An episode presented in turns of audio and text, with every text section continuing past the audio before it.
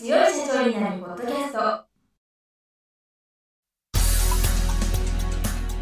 この番組は数字がちょっと苦手な中小企業経営者の方のための番組です。日頃から多くの経営者の相談に乗っている中小企業診断士と税理士の2人の対談形式で中小企業の現場の目線から専門知識を分かりやすく解説します。会社経営に数字を上手に活用していただくために会計税金融資などをテーマにお伝えしていきます。こんにちは。中小企業診断士の六角です。いつも数字に強い社長になるポッドキャストをお聞きいただきありがとうございます。今回もスタジオに中小企業診断士の福島正人先生にお越しいただいております。福島先生今週もよろしくお願いいたします。よろしくお願いします。今回はマーケティングで使えるフレームワークについてお伺いしたいんですけどマーケティングといったら 4P ですよねそうですね。もう定番すぎるんですけれども 4P、えー、マーケティングミックスというフレームワークがあります。4P というのは製品プロダクト価格プライス流通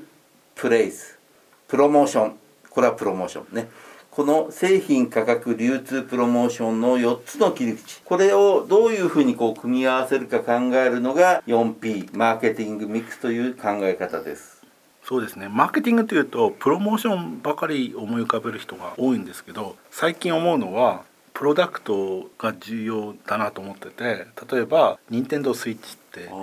全然プロモーションいらないですよね。いらないですね。いらないです。そういう意味ではこうプロダクトで差別化できて魅力的な商品ができていればプロモーションはいらないしプライス価格は高くてもいい。そんなようなところが言えるかなと思いますよねドラッカーの名言がありましてね、はい、マーケティングっていうのは販売活動をしなくて済む。ああプロモーションが逆にいらないみたいなね、それはあると思います。販売活動を営業しないで済むようなことを考えるのが、まあ、マーケティング戦略かなと思いますね。現実にはプロモーション活動は必要なんですけどプロモーション活動だけがマーケティングじゃないっていうのを念頭に置いて。そうですね、はい、ですからこの 4P という製品価格流通プロモーションこの4つをどう組み合わせるかですのでその切り口がこの 4P の切り口は大事だなと思いますね。もう一つはコロナの中で思ったんですけどコロナの業況の中で業績あんまり下がらない会社の中でスーパーマーケットなんかが逆に顧客増やしてたりするんですけどそれはやはりその製品が強いって言いますか生鮮食品がたくさん売れてて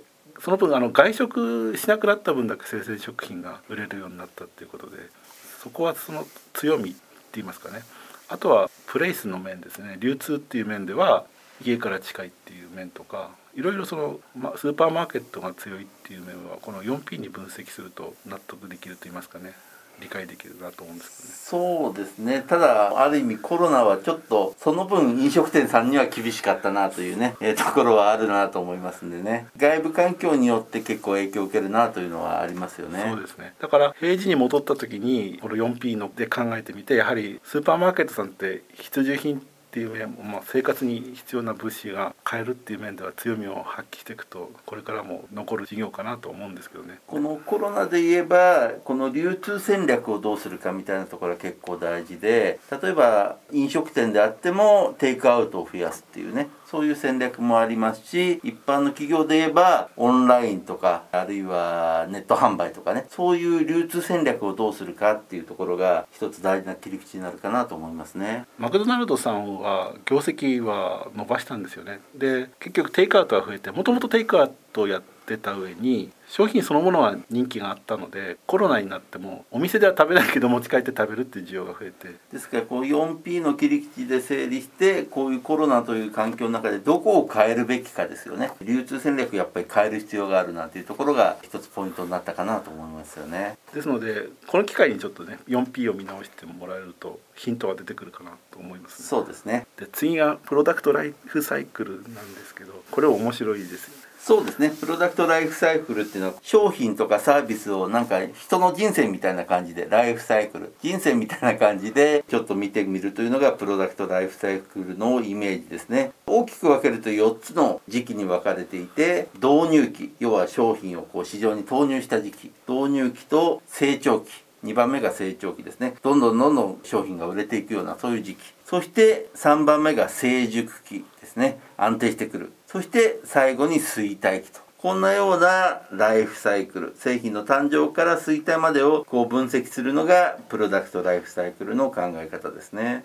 やはりコロナで思い出すんですけどボードゲームが PLC が長いんですよね。ああなるほど。だから商品によってすごい短いこのプロダクトライフサイクルもあれば息の長いようなプロダクトライフサイクルもある。商品によって変わるでしょうね。ですのでこのプロダクトライフサイクルをどうやって使うかっていうのは PLC を伸ばす方法を考えるっていうことで私が思い浮かぶのはポカリセットなんですけど、はい。最初はスポーツ選手が飲むものが美容